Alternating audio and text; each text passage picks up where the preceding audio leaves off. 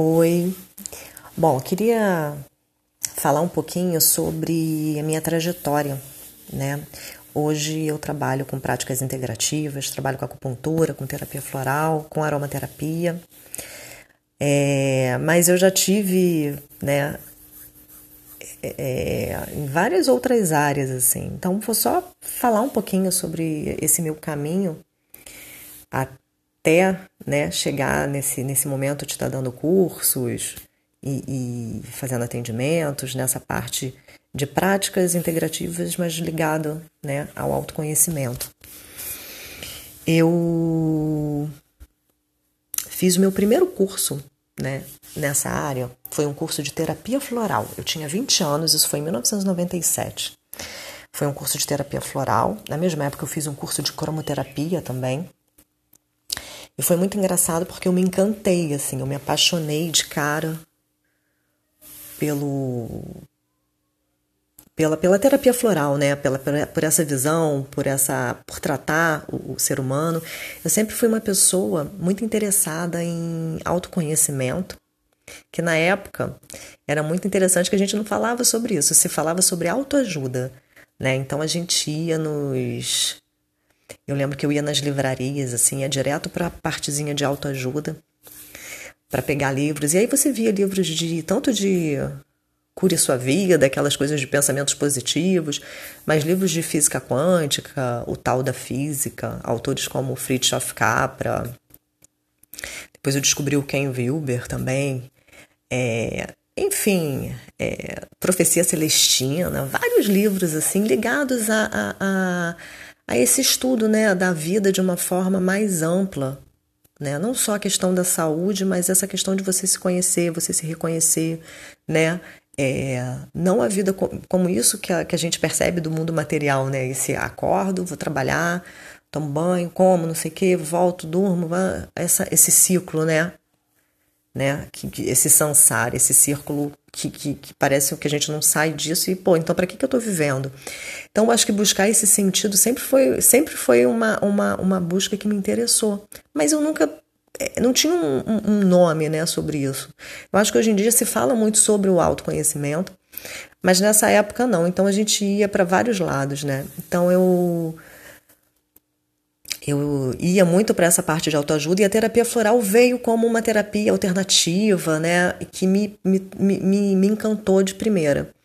Eu nessa, nessa época fazia faculdade de jornalismo, eu estudei na PUC do Rio de Janeiro, é, fiz, fiz, vestibular muito cedo, fiz vestibular com 16 anos, então entrei na faculdade muito cedo, terminei a faculdade com 21 e aquela coisa, eu entrei, gostei muito da faculdade, eu gostava muito de escrever, mas a parte mesmo de jornalismo, de publicidade, não era o que me chamava atenção. E logo depois, quando eu acabei a faculdade, eu fiz teatro na CAL, Casa das Artes de Laranjeiras. Fiz a formação como atriz, né? Também adorava, era muito apaixonada pelo teatro pela, pela interpretação mesmo, pelo estudo, pela, por essa parte da, da arte. É, mas era muito engraçado que depois eu percebi isso, que durante a faculdade, durante mesmo na época que eu fazia teatro, que eu gostava muito né, das duas coisas, mas quando eu ia numa livraria, a parte que eu corria era não era, sabe, não, não era parte de teatro, não era parte de comunicação, era parte de práticas integrativas, de práticas integrativas que na época a gente via como autoajuda, yoga, floral, é, cromoterapia, cristais, era essa parte que me interessava. E, mas eu nunca via como um trabalho, eu via como um hobby. É, e aí depois eu me formei em teatro e aí eu já estava com mais ou menos uns 26 anos. Eu fui morar no México e lá apareceu a oportunidade de eu trabalhar num spa com terapia floral. Né? Foi uma coisa que eu conheci uma pessoa e aí surgiu, na cidade onde eu morava não tinha. E aí eu fui trabalhar como terapeuta floral é, com muitas, né, muito insegura assim, mas comecei a trabalhar, tive resultados fantásticos. Foi muito legal assim, foi foi a minha primeira é, foi a entrada nesse mundo, né? Comecei a trabalhar É, tive a oportunidade lá de fazer curso de massagem com pedras quentes, né? E reflexologia podal, alguma coisa de shiatsu. E aí eu né, comecei um pouco para terapias corporais também. Voltei para o Brasil e comecei a trabalhar. E aí, em 2008, eu efetivamente aqui no Brasil comecei a, a, a entrar nessa área.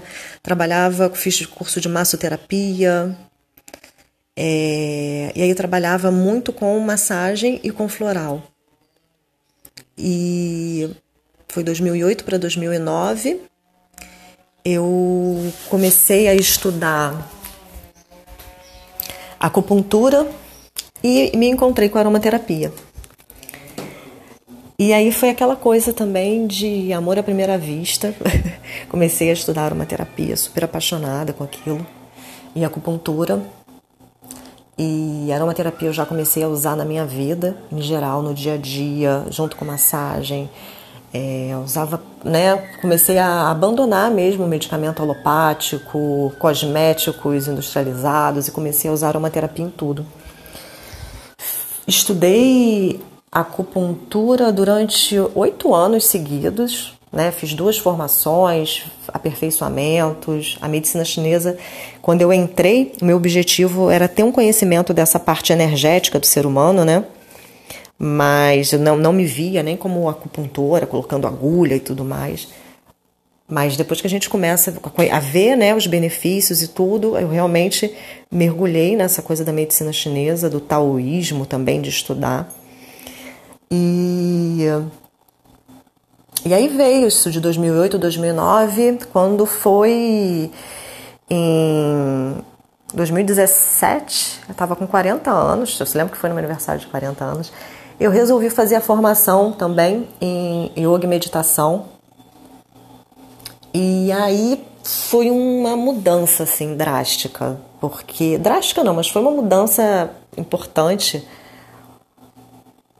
porque eu comecei a ver como se eu já tivesse estudado muito sobre o corpo, muito sobre a parte energética, né, da energia vital, sobre as emoções. E aí, de repente, a, a yoga vem para unir isso tudo, sabe? E, e, e, além, né? Que a yoga vai falar desse, dessa união, né? Tanto do nosso, dos nossos corpos emocionais, mentais, né? Emocional, mental, físico, mas também essa união com o divino, né? Com essa, essa percepção da unidade, de, né, das, de tudo, né, dessa inteligência né, universal. E aí é, eu fiz a formação, é, aquela coisa assim, né, a gente. E aí eu, eu vi realmente, eu foi quando realmente eu comecei a, a, a, ter consciência de algumas coisas, né, de que é, tem que ter uma, uma, uma vontade de mudar, uma vontade de se transformar. Né? Tem que partir da gente mudança de estilo de vida.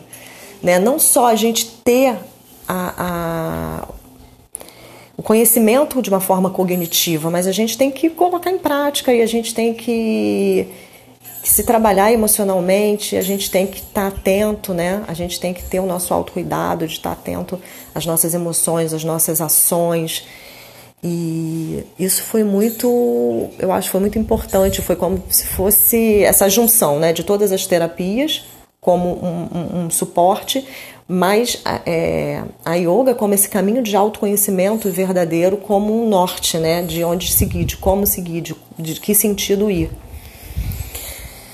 E hoje eu sou estudante também de Vedanta, é, que é uma uma, uma, tradição que vem junto com, com, com o yoga, né, da onde surge até o yoga, né, de, de que também voltada para essa parte de autoconhecimento. E acho que e acho que é isso, assim. Hoje em dia é, a minha ideia é mergulhar cada vez mais nessa na aromaterapia, na medicina chinesa, no yoga, e a gente vê um encontro, sabe, entre entre quando se fala de saúde, quando se fala de bem-estar, quando se fala de transformação, a gente vê um encontro muito grande de, de, de todas essas práticas. É... Bom, acho que é isso. E hoje, para finalizar, eu também sou estudante de psicologia. Entrei na faculdade ano passado.